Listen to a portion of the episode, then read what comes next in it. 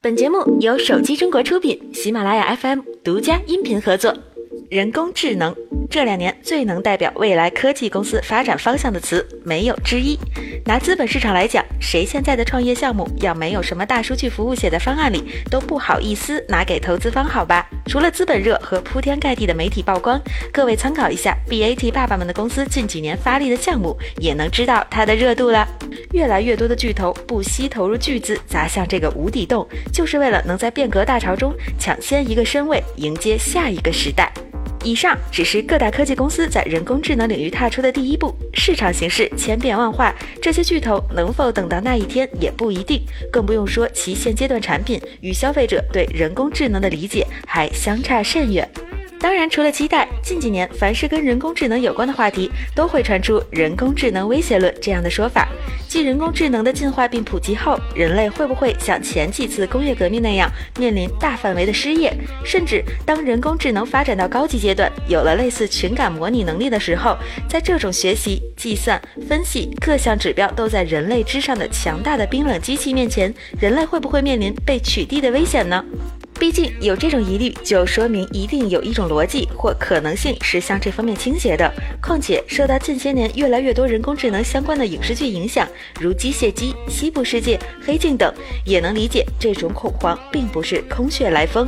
以机械姬为例，影片据说是以硅谷某 G 型公司的大佬为原型的男二，找了一个天才程序员男一来为自己心爱的机器人女一做图灵测试。女一为了逃出升天，在测试中隐藏了自己的想法和情绪，并设计让男一为自己创造机会，最终捅死男二、困死男一的故事。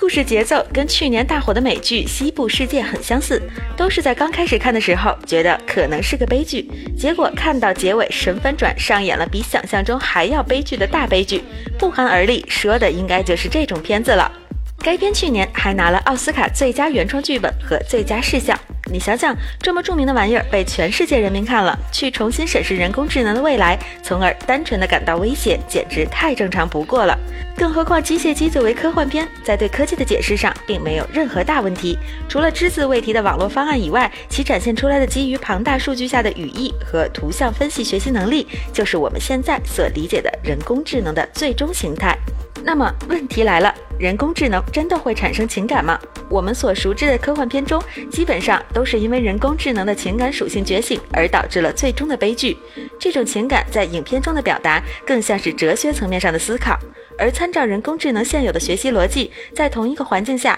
不断进化的，也只能是数据量及数据分析能力，只有强弱之分，不会产生质变。就像一个不断长大的孩子，他接触到的信息越多，就会变得越成熟。无非就是在不同的环境中，会成长成为好人或坏人这两种可能。人工智能也是一样。如果人工智能的开发者在其不断升级迭代的过程中写入错误指令，人工智能出现错误，甚至威胁到人类，也并不是不可能。这点在《二零零一太空漫游》中刻画的尤为精彩。有兴趣的朋友可以看一下，这里我们就不展开讲了。所以，把错误粗暴地认为是人工智能的情感觉醒，不如理解成人类情感的映射。恰巧，这些科幻电影大多数的时间讲的就是这个问题，即如何借科技元素讨论人性。所以，关于人工智能可能会有情感属性，其实就是开发者的情感。科技与科幻的一字之差，代表着理性与感性的极端。相同的，科幻与奇幻也是有一字之差的。如果说科幻代表着合理想象，比如人工智能代替人类做所有的事情，那么奇幻可能就超出科学能解释的范围，比如人工智能觉醒、灭绝人类等等。看起来科幻和奇幻之间好像还拥有着一条不可逾越的鸿沟，但问题是谁也不知道人类的极限或科技的极限到底在哪里，所以奇幻真的不会在不远的未来变成科幻吗？